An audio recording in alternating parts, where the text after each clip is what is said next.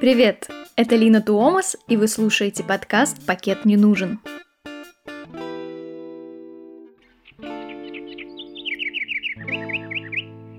В России усиливается давление на экоактивистов. Зачастую защита природы оборачивается уголовными делами и даже гибелью людей. В этом выпуске мы не будем говорить про Грету Тунберг и про экоактивистов, которые последние полгода атакуют мировые музеи. Сегодня мы сконцентрируемся на российских примерах и разберемся, почему важны экоактивисты для гражданского общества, какие наши с вами права они защищают, с какими трудностями сталкиваются и как стать одним из них.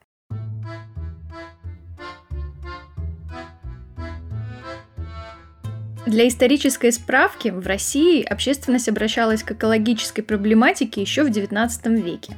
Например, в 1805 году было учреждено Московское общество испытателей природы. Долгое время оно организовывало экспедиции для изучения природы страны, занималось описанием местных фаун и созданием зоогеографических сводок.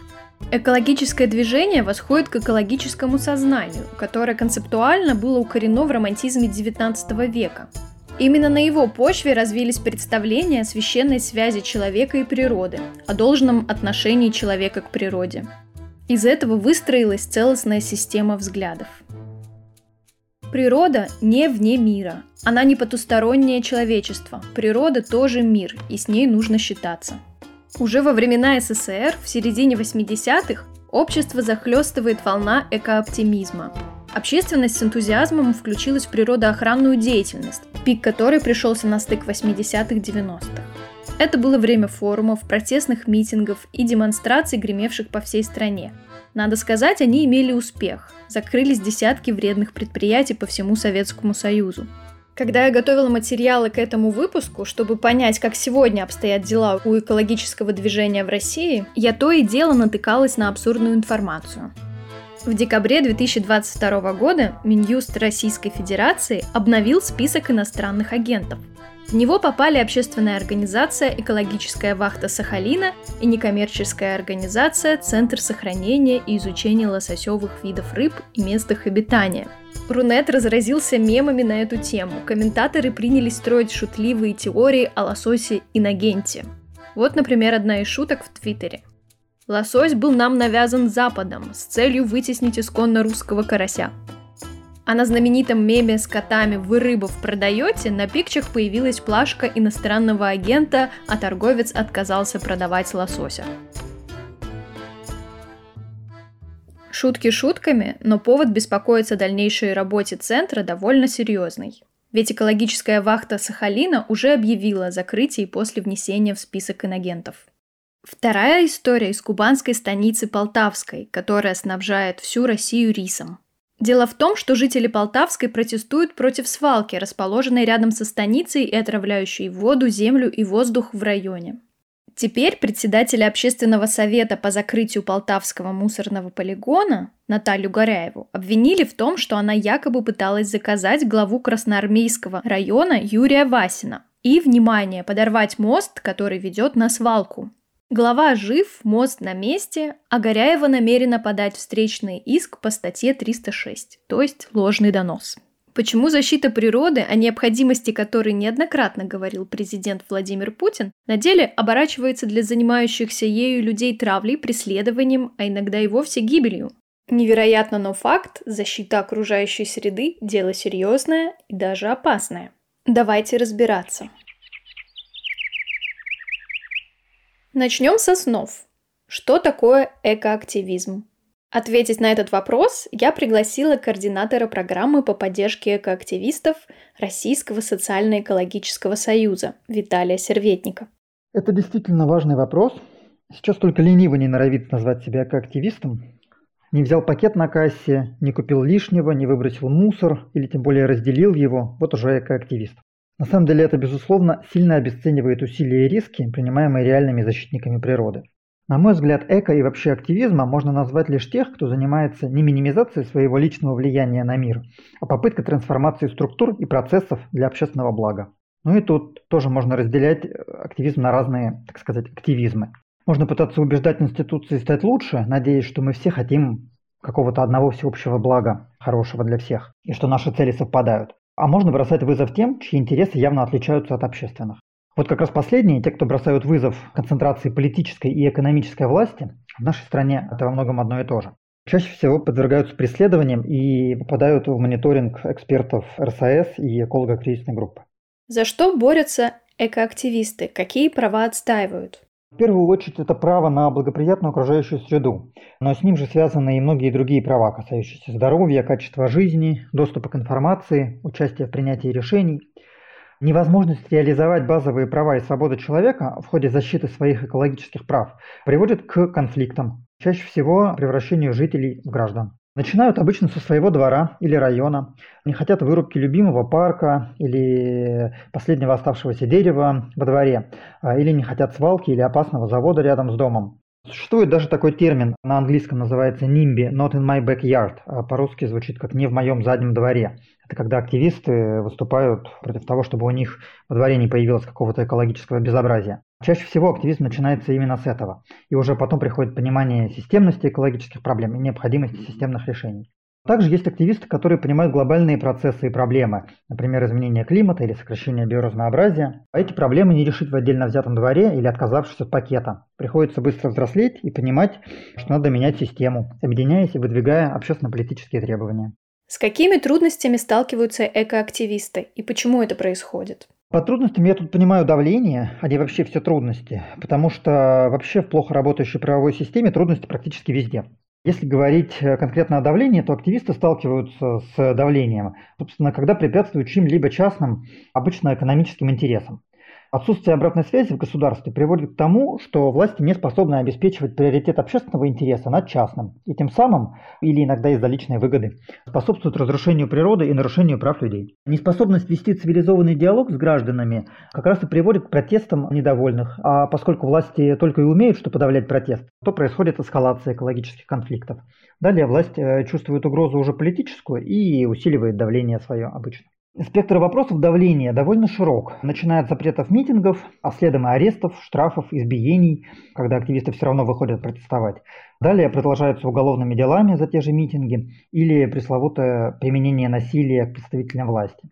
Придумывание различных экстремистских статей или так называемых неполитических статей, таких как мошенничество. В прошлом году к ним также добавили статьи о дискредитации вооруженных сил РФ. Подробнее про всевозможное давление можно узнать с наших ежемесячных обзоров. Каждый месяц публикуем список эпизодов давления на экологических активистов. И также мы делаем тематические обзоры, где рассказываем про давление за какой-то специфический активизм или по каким-то определенным статьям на активистов. Они все доступны на сайте ЭКГ, эколого-кризисной группы.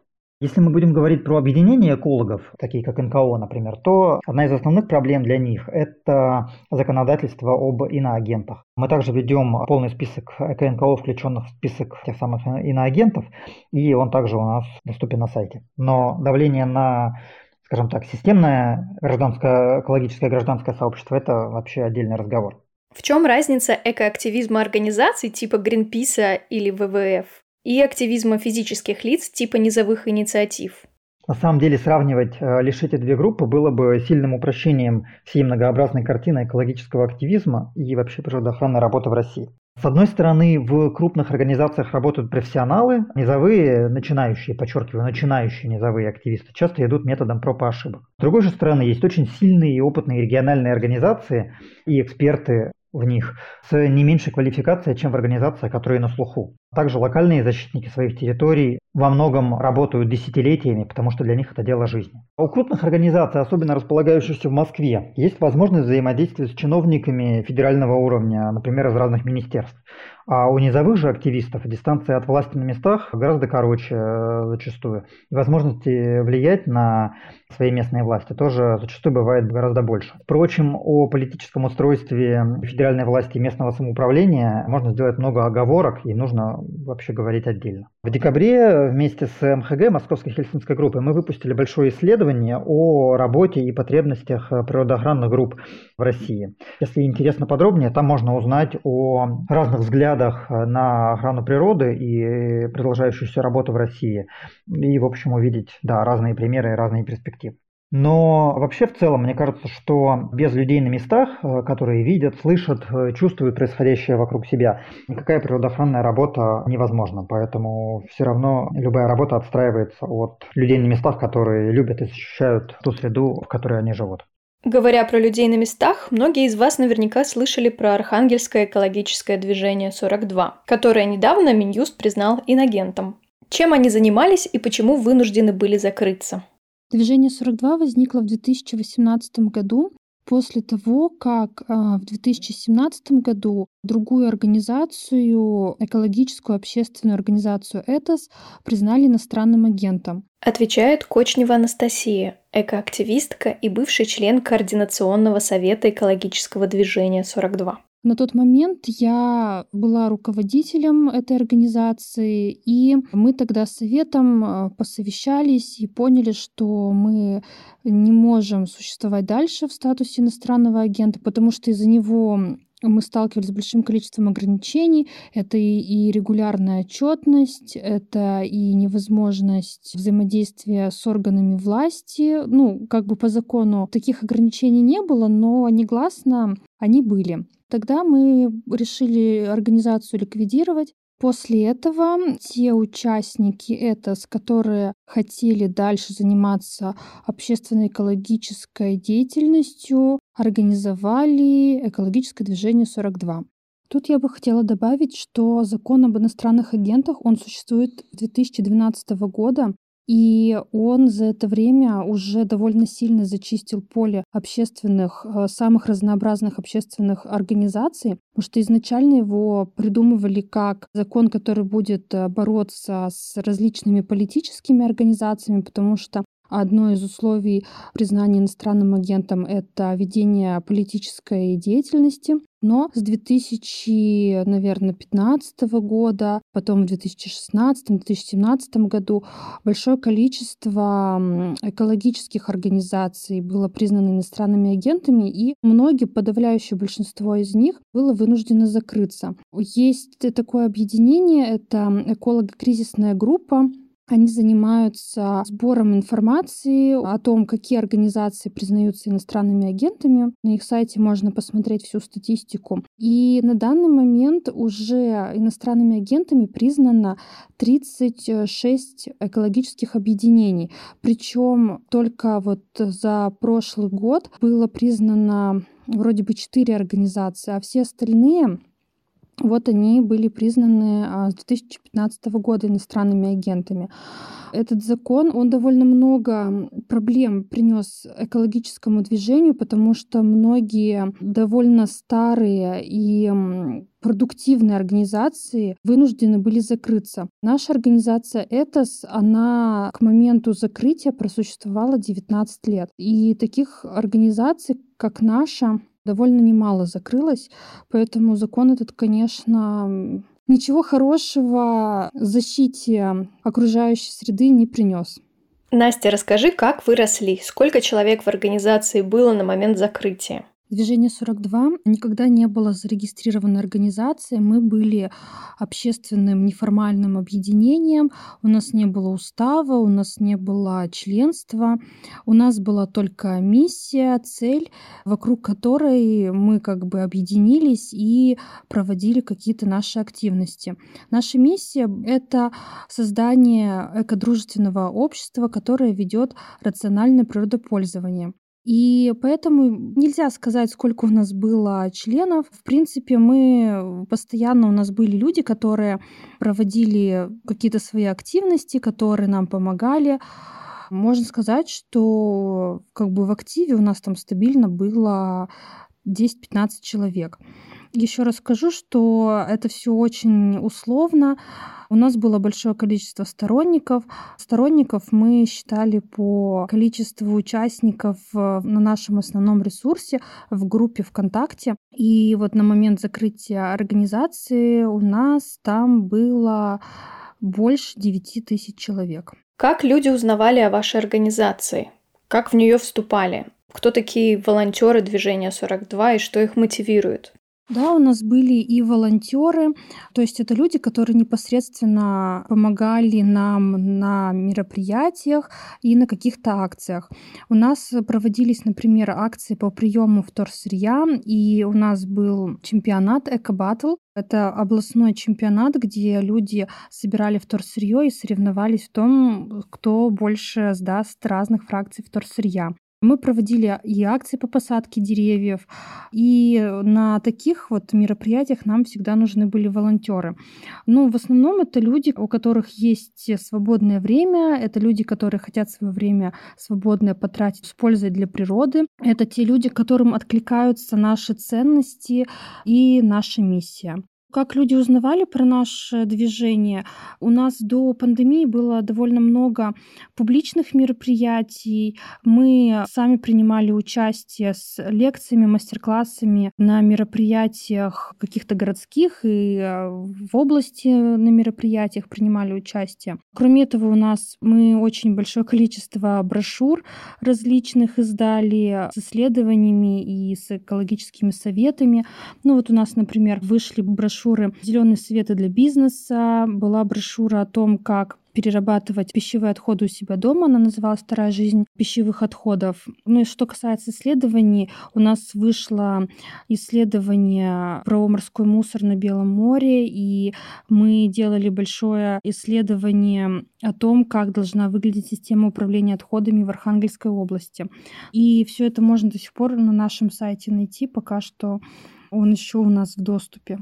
Кроме этого, мы вели же работу не только у нас в регионе. Мы, движение 42, являлись членами двух крупных объединений. Первое – это Российский социально-экологический союз. Это старейшая российская организация, членами которой являются экологические НКО и неформальные объединения по всей России. И также мы являлись членами Climate Action Network. Это глобальная климатическая сеть. Конечно, в этих организациях мы имели возможность обмениваться опытом с другими участниками, мы что-то совместно планировали, поэтому наше объединение известно не только в пределах Архангельской области, но нас также знают в пределах нашей экотусовки в России и в других странах нашей планеты. На вашем сайте выделено шесть направлений деятельности. Можно о них поподробнее? Чем вы занимались? Мы назвали движение 42 в честь 42 статьи Конституции о том, что каждый имеет право на благоприятную окружающую среду и достоверную информацию о ее состоянии. И я надеюсь, что благодаря нашему движению как можно больше людей узнали о том, что у них э, есть такое право. В рамках движения 42 мы работали в нескольких направлениях. Мы занимались проблемой отходов, проблемой изменения климата, проблемой сбережения лесов и в целом состоянием окружающей среды в нашем регионе. И в направлении отходы, ну это, наверное, было наше основное направление, в котором мы пытались внедрить в нашем регионе эффективную систему управления отходами. То есть мы пытались внедрить раздельный сбор, мы распространяли идеи о принципе ноль отходов, мы занимались исследованием морского мусора на побережье Белого моря, и у нас получилось уникальное, ну, на мой мой взгляд, для Белого моря исследование о том, какой мусор чаще всего встречается на побережье, а эта информация, она позволяет понять, откуда этот мусор берется в море, и благодаря уже этой информации можно проанализировать, каким образом мы можем предотвратить попадание мусора в море. И у нас получились э, интересные результаты, которые отличаются от э, результатов исследований, которые были проведены в других э, морях России и других странах мира. В лесном направлении мы поддерживали создание особо охраняемых природных территорий, мы поднимали проблему вырубки лесов, мы вообще рассказывали о том, зачем нужны леса и просвещали население об этом. Также у нас было направление, мы занимались проблемой изменения климата, но так как это глобальная проблема, нам было интересно именно отслеживать региональную специфику в этой теме, то есть каким образом изменение климата влияет на наш регион и каким образом жители Архангельской области могут содействовать решению этой глобальной проблемы. Конечно, больше всего мы занимались в этой теме экопросвещением. У нас есть методические разработки о том, как э, со школьниками заниматься по этой теме. У нас был целый курс э, занятий а, по проблеме изменения климата, и мы рассказывали школьникам о том, из-за чего происходит изменение климата, как изменение климата влияет на наш регион, как э, с изменением климата связаны другие экологические проблемы. И в рамках этого направления у нас также было мероприятие «Летняя климатическая школа». В нашей работе очень большой пласт занимало экологическое просвещение, причем мы просвещали как ну вот э, граждан, так мы старались просвещать и чиновников, потому что, ну, к сожалению, в наших э, министерствах зачастую работают сотрудники без профильного образования, и они бывает, что как бы плохо осведомлены о многих проблемах. Ну, например, когда мы только начинали заниматься темой отходов и раздельного сбора отходов, нам говорили, что это все как бы этот раздел раздельный сбор, он никому не нужен, он никак не решит проблему, но прошло много лет, и мы постоянно про это рассказывали, объясняли, зачем нужен раздельный сбор. И я думаю, что это возымело свои плоды, потому что сейчас, конечно, чиновники понимают, что раздельный сбор нужен, но они теперь говорят другое. Они теперь говорят о том, что люди разделять э, мусор не готовы, они не будут этим заниматься. Вот мы же пытались их убедить в другом. Мы проводили социологические исследования. Результаты наших исследований показали, что в нашем регионе запрос на раздельный сбор в среднем выше, чем в других регионах России. Ну, по крайней мере, это было на 2020 год. Такие были результаты. Кроме этого, мы работали с бизнесом, мы поддерживали бизнес, который э, пытался тоже организовывать и внедрять систему раздельного сбора отходов в нашем регионе. То есть мы им советовали, как правильно это сделать, чтобы это все работало. Мы взаимодействовали с Архангельским мусороперерабатывающим предприятием.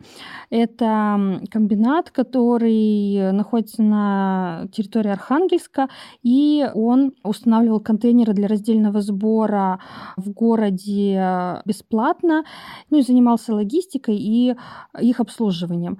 А мы занимались экопросвещением населения, потому что когда только раздельный сбор у нас в городе появился, конечно, у людей было очень много а, мифов вокруг эм, э, этого. Люди не верили, что это все действительно идет на переработку, что они там тратят свои силы и все это зря. То есть люди не понимали, как правильно разделять отходы. Вот, и мы с населением работали, мы воздили экскурсии на это предприятие, и у нас эти экскурсии были бесплатные.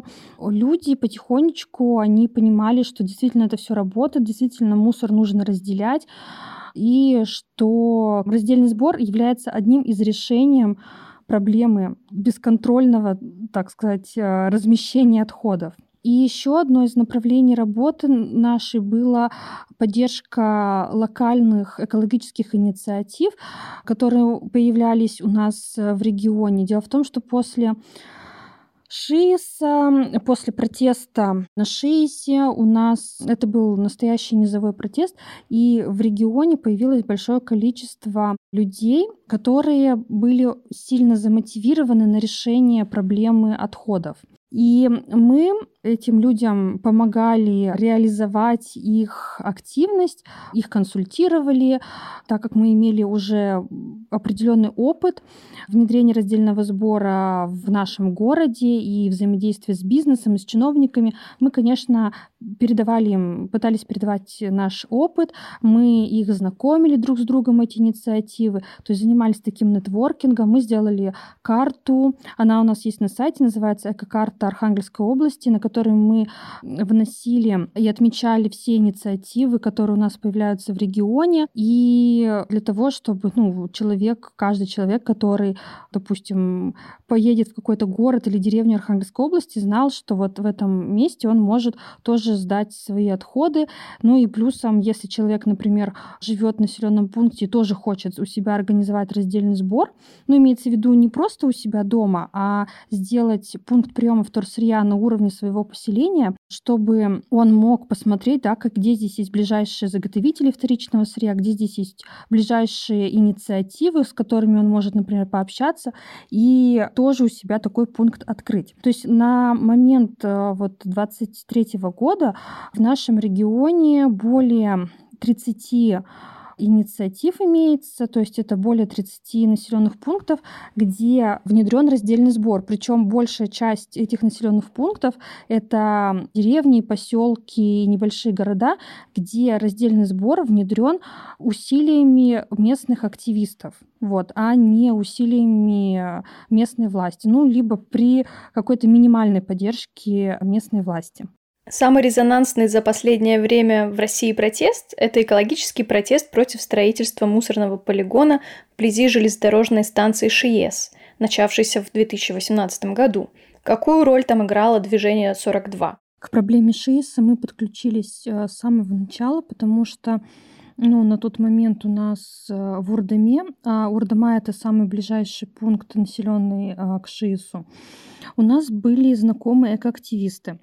Дело в том, что мы к тому моменту, к 2018 году, уже несколько лет подряд организовывали чемпионат по сбору вторсырья «Эко-баттл» в Архангельской области, и у нас было соревнование внутри этого чемпионата между муниципальными образованиями. И муниципальные образования, они соревновались в том, кто больше задаст пластика и макулатуры. В Урдаме тоже были координаторы этого мероприятия. И так получилось, что вот Урдама у нас два года подряд побеждала в этом чемпионате. И в Урдаме сложилось вот свое такое экосообщество. Там а, появилось экологическое объединение «Чистая Урдама». И население, ну вот к моменту появления вот этой стройки к 2018 году, оно уже знало про раздельный сбор, они уже знали про экологические привычки и всячески там пытались внедрять их в свою жизнь. Конечно, это не касалось прям всего населения, но у нас э, в чемпионате участвовало много разных э, муниципальных образований, это были города, но тем не менее Урдама победила даже вот э, города, хотя Урдама является поселком. Естественно, вот когда там появились первые звоночки, когда вырубили лес, появилась техника и была вот эта знаменитая телеграмма или вот документ, где было написано, что вот какого числа уже приедут вагоны с мусором. Мы, конечно, об этом уже знали, нам об этом уже рассказали. Вот, и мы начали как бы разбираться в ситуации, хотели узнать, что происходит, там писать тоже письма начали, на каком основании все это происходит, там различные органы. И потом уже, это нам стало известно в августе 2018 года, но потом уже осенью у нас в Архангельске была встреча нашего правительства Архангельской области, губернатора и правительства Москвы, на котором они объявили о том, что будет э, такой реализован проект они сообщили о том, что мусор будет привозиться в упакованных брикетах поездом, И все это сравнили, всю эту замечательную историю с чемоданами, которые в аэропорту упаковываются в пленку.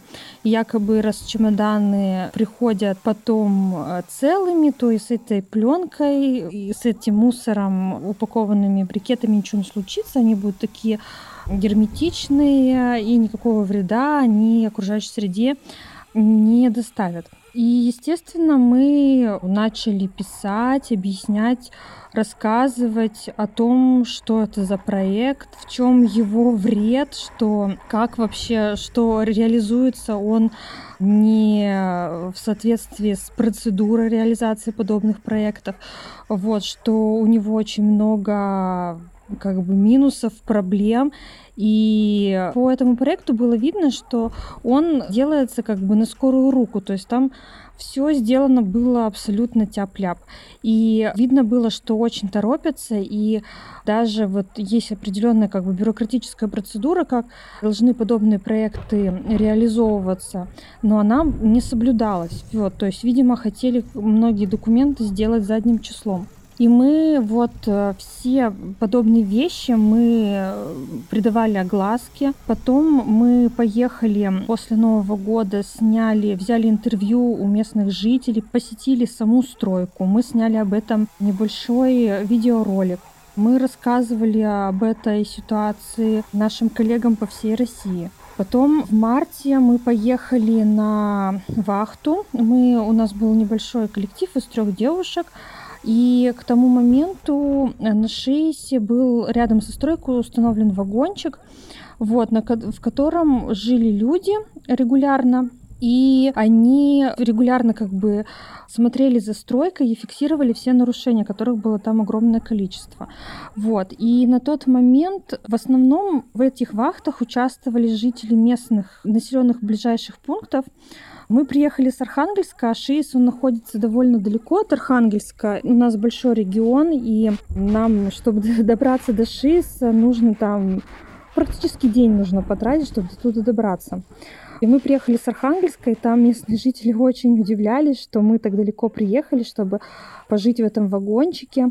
Мы тоже там дежурили, мы фиксировали нарушения. Одна из основных задач заключалась в том, что мы должны были проследить, чтобы топливо для стройки не сливалось с поезда. Там была определенная ситуация. К этой стройке вела только одна дорога, которая по документам ею не являлась. И по этой дороге завозилось топливо на больших машинах. И местные жители перекрыли эту дорогу, и стройка остановилась, потому что кончилось топливо. Они могли завозить топливо только с поездом. Но по закону это пассажирская станция, и с пассажирской станции такие манипуляции производить нельзя. То есть это вообще уголовное преступление. И поэтому местные жители следили за тем, чтобы строители не, чтобы не привезли топливо на поезде, строители его не сливали оттуда. И вот наша задача была там это контролировать и фиксировать и другие нарушения. Кроме этого, мы ходили, общались э, с охраной, со строителями, мы пытались им объяснить, что здесь происходит, потому что многие люди, которые приезжали туда работать, работать вахтами, они привозили из других регионов, и там не было связи, интернета, и они приезжали, они вообще просто не понимали, что происходит. Мы распространяли газету для этих людей, которые там работают, и, и просто рассказывали, потому что ну, люди были шокированы тем, что здесь почему-то местные жители очень сильно против, потому что эти строители, рабочие, они не могли поверить, что здесь будут строить полигон и привозить мусор из Москвы. Они думали, что здесь будет перерабатывающий завод. И мы также, кроме вот вахты, а это, кстати, вот вахта, на которой мы ездили, это была вахта перед 8 марта. И мы там почти неделю в этом вагончике жили. И, конечно, все очень удивлялись, что трое девушек не боятся э, в вагончике спать в лесу ночью. В общем, очень, конечно, было это все интересно. Ну и мы в нашей группе ВКонтакте каждый день писали о том, что происходит на стройке сегодня. Вот. Потом, конечно, там уже активисты установили палатку прямо на самой стройке. Там потом вообще палаточный городок появился. Мы туда потом снова приезжали и снимали про это ролик. Рассказывали людям, как любой желающий может приехать в этот протестный лагерь. И чем там можно заниматься. В общем, мы информировали людей как могли вот, о том, что происходит. Также участвовали в митингах, которых тоже очень много проходило в то время.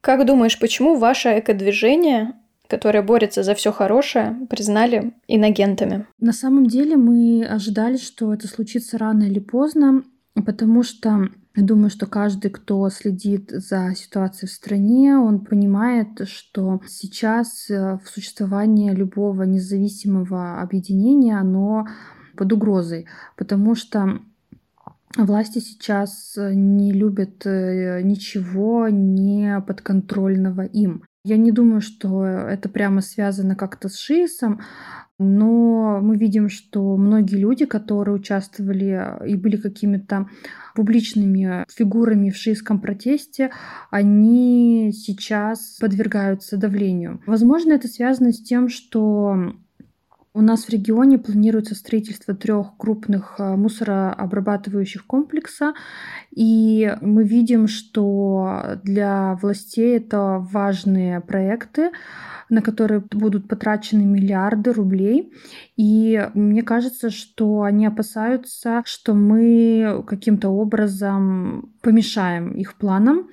Вот, хотя на самом деле от нас здесь вообще ничего не зависит, потому что люди сами по себе очень сейчас скептически относятся к любым подобным объектам. Память Шииса здесь э, и до сих пор еще очень сильна. Люди властям не доверяют. И в целом люди недовольны тем, как проходит мусорная реформа. И видно, что э, эти объекты, они делаются сейчас на скорую руку, допускается очень много ошибок. И, конечно, все это вот просто вызывает сомнения в том, как эти объекты будут построены и какое воздействие они будут оказывать на окружающую среду. На физических лиц, аффилированных с иногентом, не распространяются ограничения, предусмотренные для иногентов. Тем не менее, что этот статус значит для тебя как члена Координационного совета? Статус аффилированного лица для меня значит то, что я нахожусь под прицелом а, наших э, региональных властей и, видимо, силовых структур. Это значит, что ко мне приковано пристальное внимание за всеми моими действиями.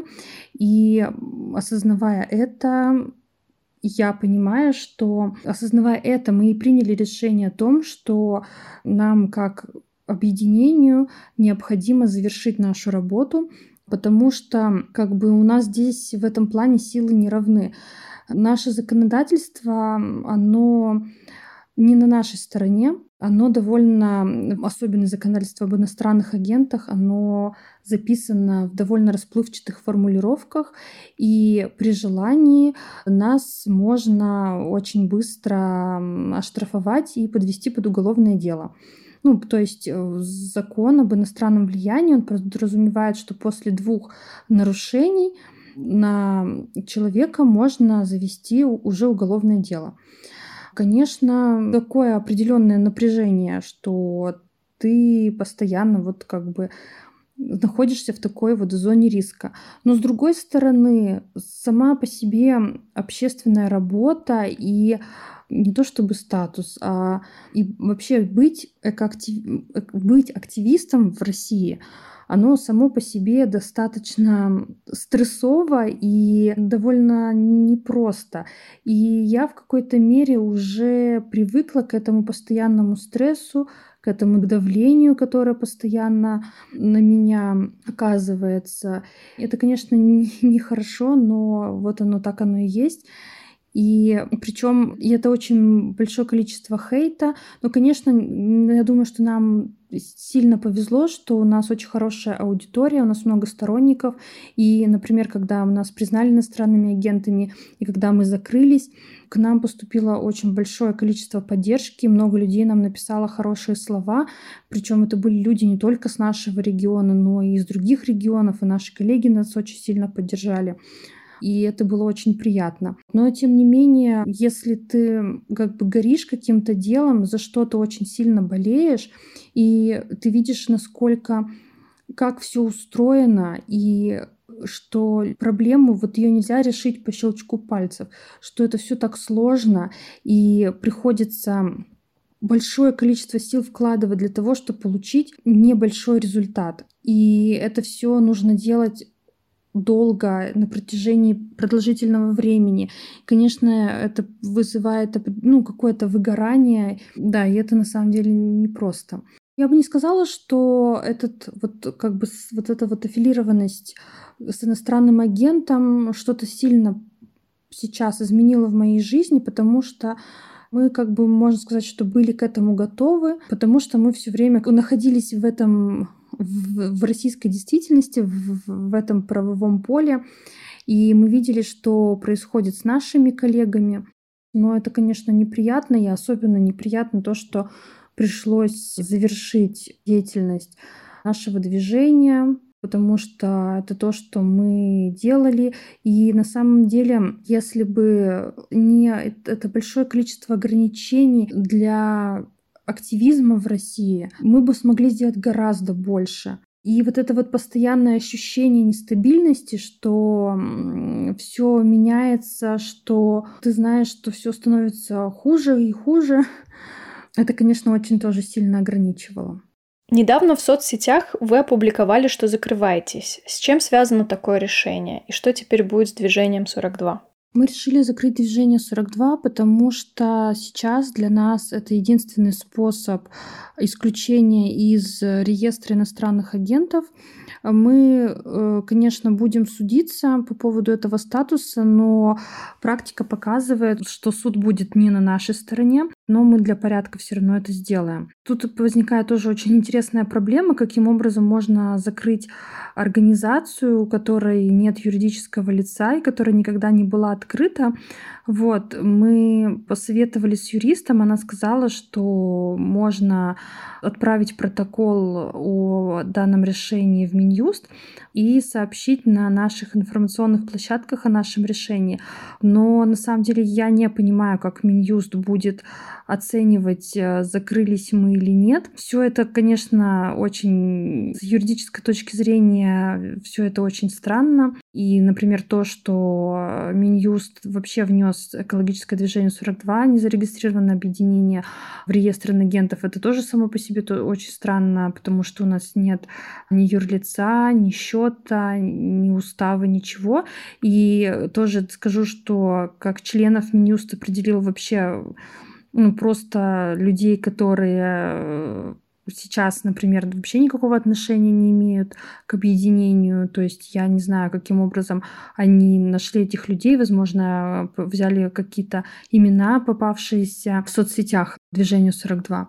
Ну, по поводу того, что будет сейчас, нам писали многие люди, говорили, что такого вы просто переименуйтесь, но я прекрасно понимаю, что идет определенное давление на людей из движения 42, и переименование приведет просто к тому, что это новое объединение также внесут в реестр иностранных агентов, и, скорее всего, там будут уже более серьезные последствия. Поэтому мы решили все-таки прекратить деятельность как объединение. Но лично я продолжу свою природоохранную деятельность, потому что это просто для меня такой смысл жизни. Это неотъемлемая часть меня. Мне всегда было важно заниматься сбережением природы и окружающей среды. И ну, я просто не могу иначе. Вот, это часть меня, и э, я продолжу как бы жить и жить на благо природы.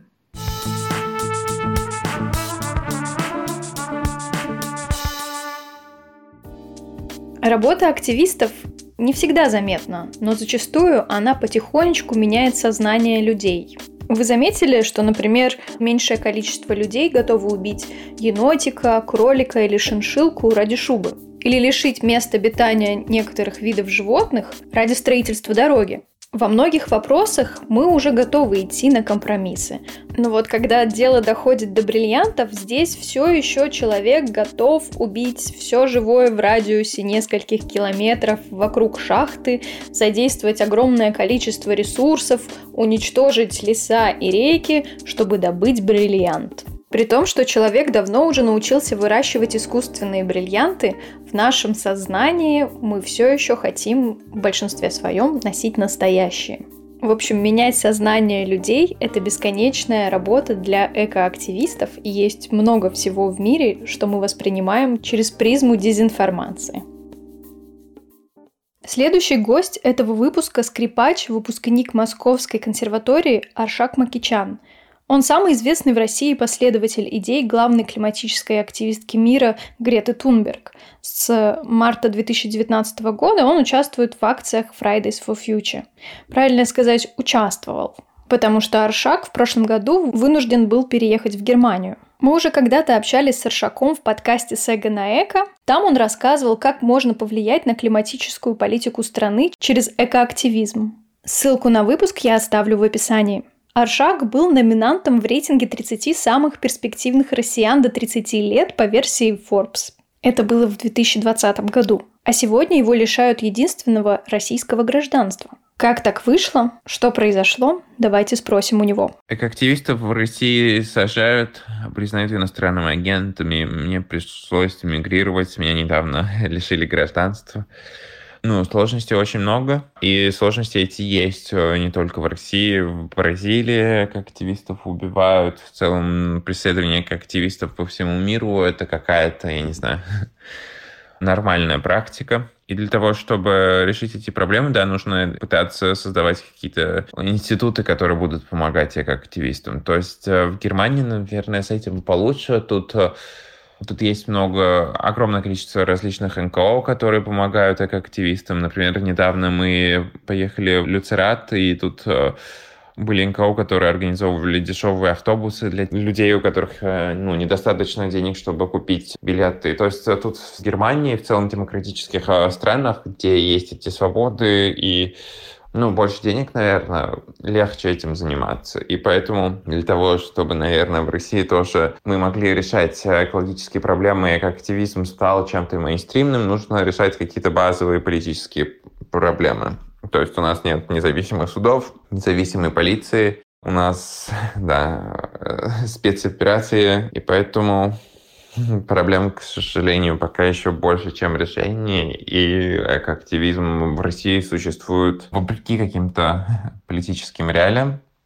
Но он существует, поскольку, да, если можно про войну и про другие вещи на, набрать по телевизору, то про то, что происходит у людей за окном, довольно сложно набрать людям. Считаешь ли ты защиту экологических прав граждан околополитической деятельностью? И если да, то почему?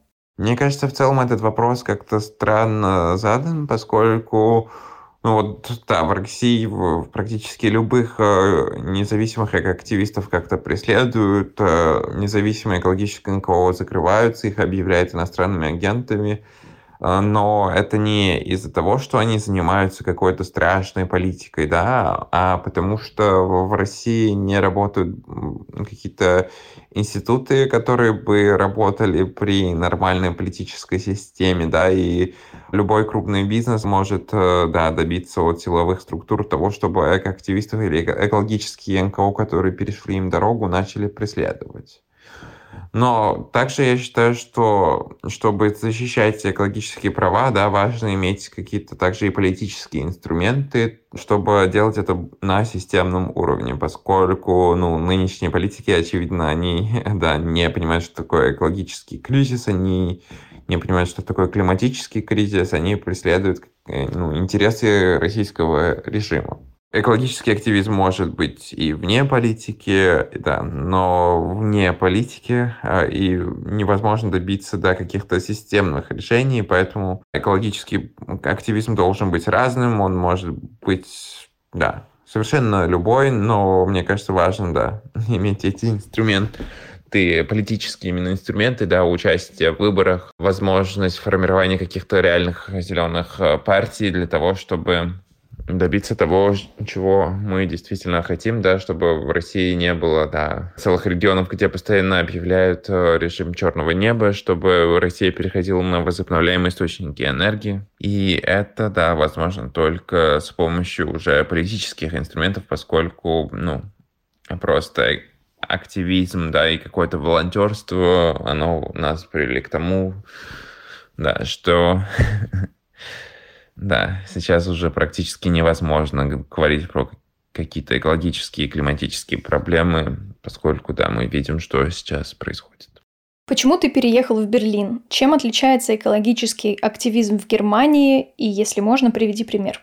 Для меня было важно высказаться против войны, поскольку я понимал, что невозможно найти решение климатическому кризису, да, если будет война, и в целом война это ужасно, да, то, то есть даже если бы климатического кризиса не было, я бы выступил против войны, потому что то, что сейчас происходит в Украине, это преступление, это военное преступление, и я не мог бы просто молчать. И поэтому, да, мы мигрировали сюда, поскольку, да, сейчас Россия постепенно превращается в диктатуру, а, где ну, какие-то открытые формы, законные формы активизма уже не так эффективны.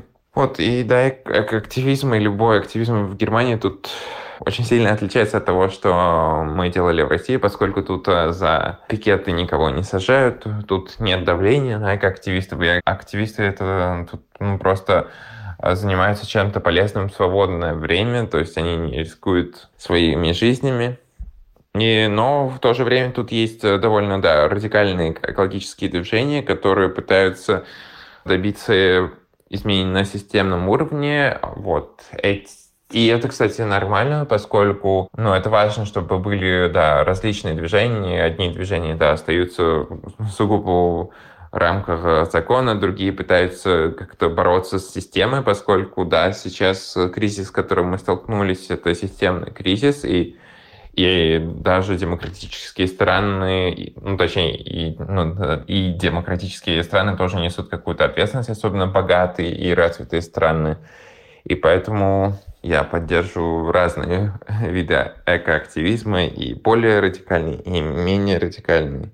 Рассказывать про все эти акции я сейчас не буду, но я надеюсь, что так же будет и в России, да. И будут обычные активисты, которые будут организовывать да, движения, а, популяризировать э, да, решения какие-то. И надеюсь, когда Россия будет свободна, то и у нас появятся радикальные экологические активисты, поскольку ну, Россия нам нужно очень много сделать, чтобы добиться изменений. Россия — это страна, которая получает очень много денег от ископаемого топлива, и это ненормально. И мир менялся на протяжении этих десятков лет, а мы нет, и поэтому нам, да, экологического активизма в ближайшем будущем нужно будет, наверное, больше, чем Германия. Расскажи про историю с лишением тебя единственного гражданства. Какие были на это причины и чем все закончилось? Если закончилось? Причины были политические, конечно же. Ну, уже сколько, полтора года назад, когда я собирался выдвигаться на выборы в Госдуму, и у меня были договоренности с Яблоком, и я выдвигался, чтобы ну, создавать такую именно зеленую политику в России, а, то есть совмещать зеленую повестку с политической. Яблоку поступили угрозы, что если они меня выдвинут, то вот против меня начнут такое дело, и они меня решили не выдвигать поскольку я продолжал заниматься после этого активизмом и делал это, не знаю, как можно измерить эффективность активизма, но я делал это довольно громко, в итоге решили вот меня так наказать, видимо. Но я думаю, что у них не получилось, поскольку, да, я не испугался, и я продолжаю заниматься активизмом и делать то, что я могу. А в мае я на госуслугах увидел письмо о том, что против меня начали гражданское дело. Я посоветовался с юристами, мне сказали, чтобы, да, мы как-то ознакомились с материалами дела, и потом оказалось, что это дело по лишению меня гражданства. Я про это высказался публично, так как понимал, что это какой-то ну, да, новый инструмент или ста- хорошо забытый старый инструмент репрессии, про это важно говорить. Вот, дело длилось довольно долго, меня защищали юристы из первого отдела, в октябре, 20, 25 ну, октября суд принял э, решение по лишению меня единственного гражданства, и это сопряжено да, с различными проблемами легальными. То есть, ну, например, я недавно получил тут визу, по которой я смогу даже работать э, тут, но, да, так как у меня нет, не будет документов после 25 января, когда будет суд по апелляции, то мне, возможно, придется просить тут убежище, том случае, что мне повезло, да, что я не нахожусь в России, и оказаться человеком без гражданства в России, это ужасно, наверное. И поэтому, ну, для меня ситуация решаемая. Мне придется да, пройти через какие-то неприятные процессы убежища, но вот такая вот э, жизнь. Как ты считаешь, почему важны низовые инициативы? Если говорить конкретно про российские реалии, то вот э, создание for Future в России – помогло в России очень сильно продвинуть дискуссии и в целом, да, вот всю эту тему с климатическим кризисом, поскольку до нас большие организации говорили, что вот тема климата популярна, россияне не поймут, но оказалось, что они ошибались. И у нас, как у низовых движений, да, в целом у людей, которые занимались этой темой в свободное время, было больше свободы, да, поскольку мы не часть какой-то организации, и мы создавали вот эти какие-то новые инструменты, например, вот странички Fridays for Future в соцсетях и, ну, и в целом движение, да, к которому мог присоединиться любой человек. И да, нам помогало то, что у нас не было какого-то юридического лица, с которым можно судиться, да, и нас довольно было сложно там объявить иностранными агентами, еще как-то, ну, то есть, ну, во всяком случае, при старом законодательстве Поэтому ну, у нас было меньше страхов и меньше да, таких юридических проблем, и у нас нам было проще как-то да, это, ну, быть гибкими, гибкими в этом плане. Да, если брать какие-то реалии в Германии, то просто ну, низовые такие инициативы важны ну, потому что тут легче, да, самоорганизовать там тысячу людей, если это какая-то низовая организация, которая ну, не зависит финансово ни от кого, и в целом это все на каком-то чистом энтузиазме, когда да, у людей есть свободное время и ресурсы, им хочется что-то полезное сделать, то вот такие инициативы, они помогают да, людям и самим как-то выражаться и приносить пользу. Если говорить об успешных кейсах, про какую активистскую кампанию ты вспоминаешь? Если говорить э, именно про компанию Fridays for Future, то, например, когда мы вышли в солидарность э, с Красноярском, когда там объявили режим черного неба, ну, это было, не знаю, 5-6 пикетов по всей России. В итоге, да, эти пикеты ретвитнул Луград, и про это написали во многих СМИ в России, и отреагировал даже местное правительство в Красноярске. Ну, то есть это, ну, мы не добились какого-то успеха, то, что, да, Красноярск отказался от угля и перешел на ВИ, так как это, ну, очень долгая структурная работа должна быть проведена именно да, на политическом уровне, но мы привлекли внимание к, к этой проблеме и про нее узнали ну, не только да, в Красноярске, но и по всей России. И инструмент вот солидарности, мне кажется, очень важен для решения экологических проблем, поскольку да, только на локальном уровне этого невозможно добиться. Вот. А если говорить в целом а, про успешные компании в целом России, то это, конечно же, ШИС, после которого раздельный сбор отходов начал появляться да, в Москве, в Питере и других крупных городах. И в Башкортостане, когда Шихан защитили, и мы в этой компании тоже участвовали. Ну, то есть успешных экологических компаний в России было довольно много. Как ты видишь свое будущее? Сейчас я ищу себе работу, пытаюсь какие-то ну, житейские вопросы решать, но работу я ищу скорее ну, в экологической сфере, поскольку хочу уже продолжать свой активизм на каком-то более профессиональном уровне. И да, ну, я надеюсь, в какой-то момент Россия станет свободной, и я смогу вернуться в Россию и да, заниматься либо какой-то, да, такой общественной деятельностью, либо уже напрямую политической деятельностью. Ну вот это как Посмотрим, как пойдет.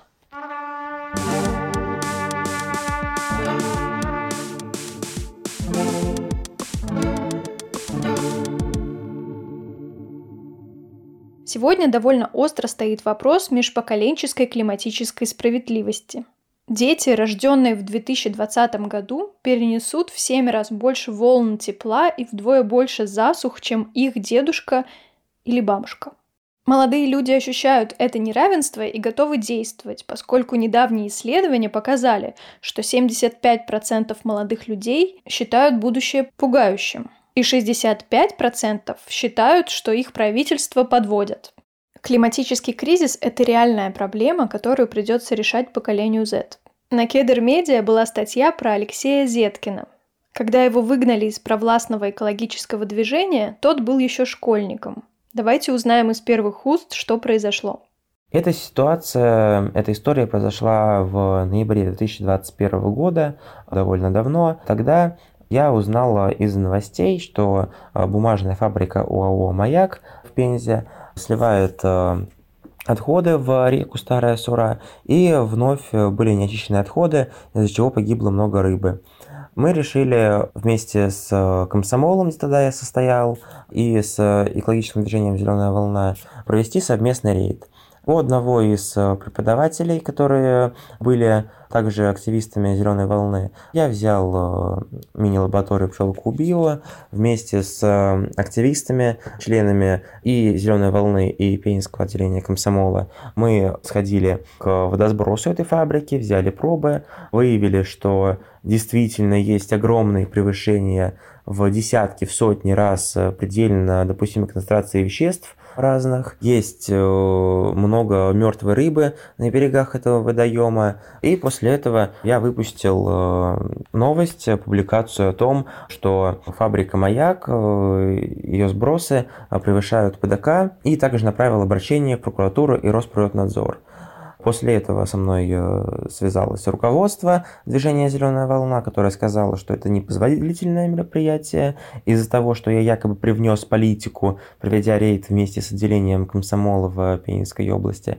И после этого был э, задним числом издан приказ об упразднении должности молодежного лидера «Зеленой волны», который как раз тогда и я и занимал. В конце концов, спустя вот некоторое время сейчас можно оценивать итоги, выводы из этой всей ситуации. Э, в итоге информация о том, что идут превышения водосбросов маяка подтвердилась. Было вынесено решение суда об устранении нарушений, которое маяк по итогам рейда, который мы провели в декабре 2022 года, оказалось, что исполнил практически полностью. Вот спустя чуть больше года превышений нету, потому что мы это выяснили, потому что проводили э, рейд уже с другой организацией, Экостартом, которую сейчас возглавляю. Выяснилось, э, что решение зеленой волны, руководство зеленой волны было действительно политически мотивированным. Это было сделано из-за давления со стороны пенинских властей. И в итоге активизм, мой активизм моих единомышленников продолжается, развивается. Мы проводим свои акции и мероприятия, а «Зеленая волна» практически ничем не занимается, потому что любая организация, она живет за счет людей, за счет идей, которые есть у этих людей а не за счет каких-то действий э, руководства. И все люди и идеи постепенно ушли из зеленой волны, частично ушли в экостарт мой. И получается, что сейчас зеленая волна практически ничего не делает, потому что делать там уже, грубо говоря, некому и нечего. Почему важны низовые инициативы? Низовые инициативы важны потому что они объединяют людей. Человек один сам по себе вряд ли сможет многого достигнуть.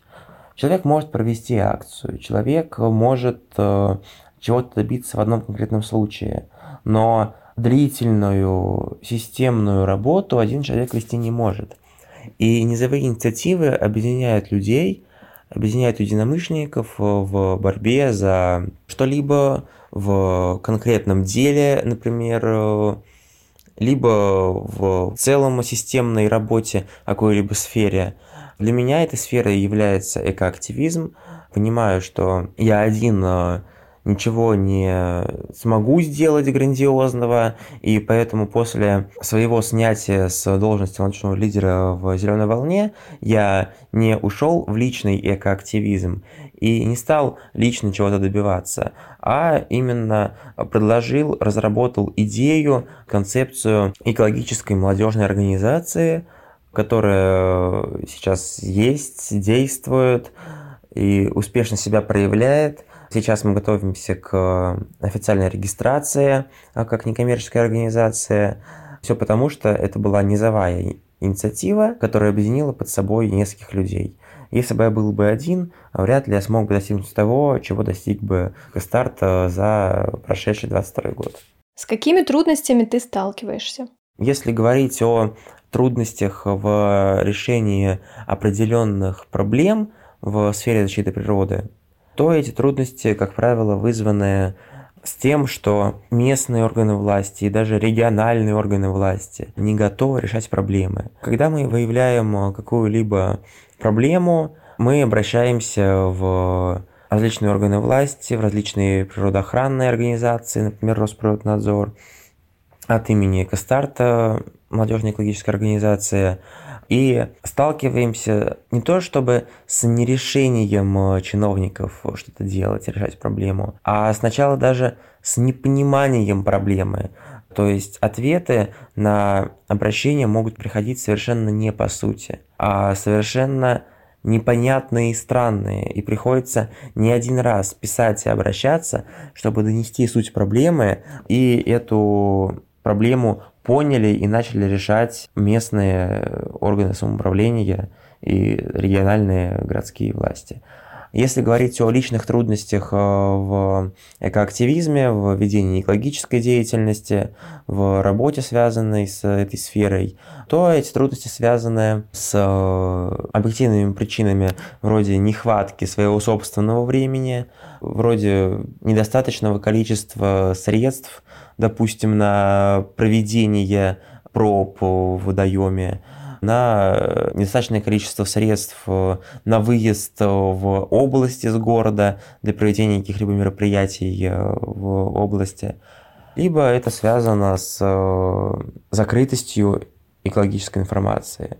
Эта проблема, она существует в целом по России, и многие экоактивисты с ней сталкиваются, что экологическая информация закрыта для населения, недоступна, и поэтому бывает трудно подойти к какой-либо проблеме. Если эта проблема не просто свалка в лесу, а является более серьезной, то нужно изучить экологическую информацию по этому факту, нарушения законодательства природоохранного или по этой проблеме, а информация эта закрыта, получить ее довольно сложно, и поэтому можно двигаться немножечко в таком неправильном направлении и ошибиться в своих э, действиях по поводу решения отдельно взятой проблемы. Такое уже было в моей организации «Экостарт», когда мы подошли зимой прошлого года к решению проблемы с строительством э, мусоромогильника в селе Степановка в Пензенской области. Мы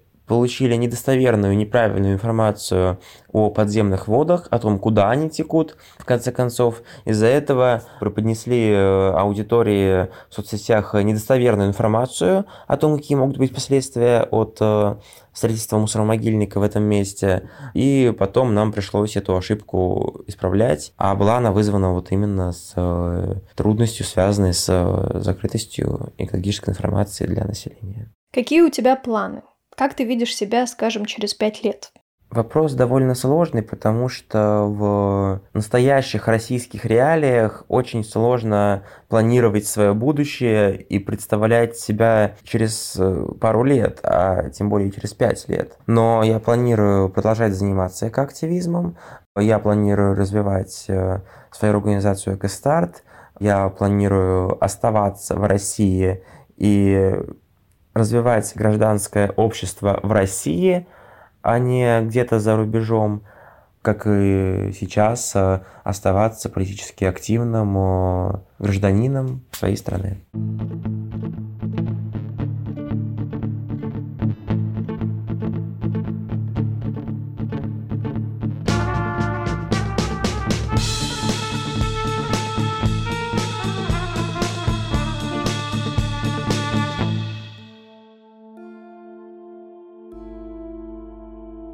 Российский социально-экологический союз представил в Общественной палате доклад о преследованиях экоактивистов. Это еще было в 2021 году. Тогда организация зафиксировала 135 эпизодов давления в отношении 181 человека в 44 регионах страны. В докладе говорится, что 28 активистов подверглись нападению или их имущество было повреждено. Заведено 12 уголовных дел и составлено более 70 административных протоколов. Общая сумма индивидуальных штрафов достигла почти миллиона рублей. Один человек погиб. Мне кажется важным рассказать, за что гибнут экоактивисты. Вот несколько случаев с 2012 года. Михаил Бекетов умер от последствий жестокого избиения в 2013 году. Журналист-эколог, убийцы осуждены. Игорь Сапатов застрелен в лесу недалеко от Казани, также в 2013 году. Он боролся за стройкой особо охраняемых природных территорий по берегам Волги и Камы. Убийцы не найдены.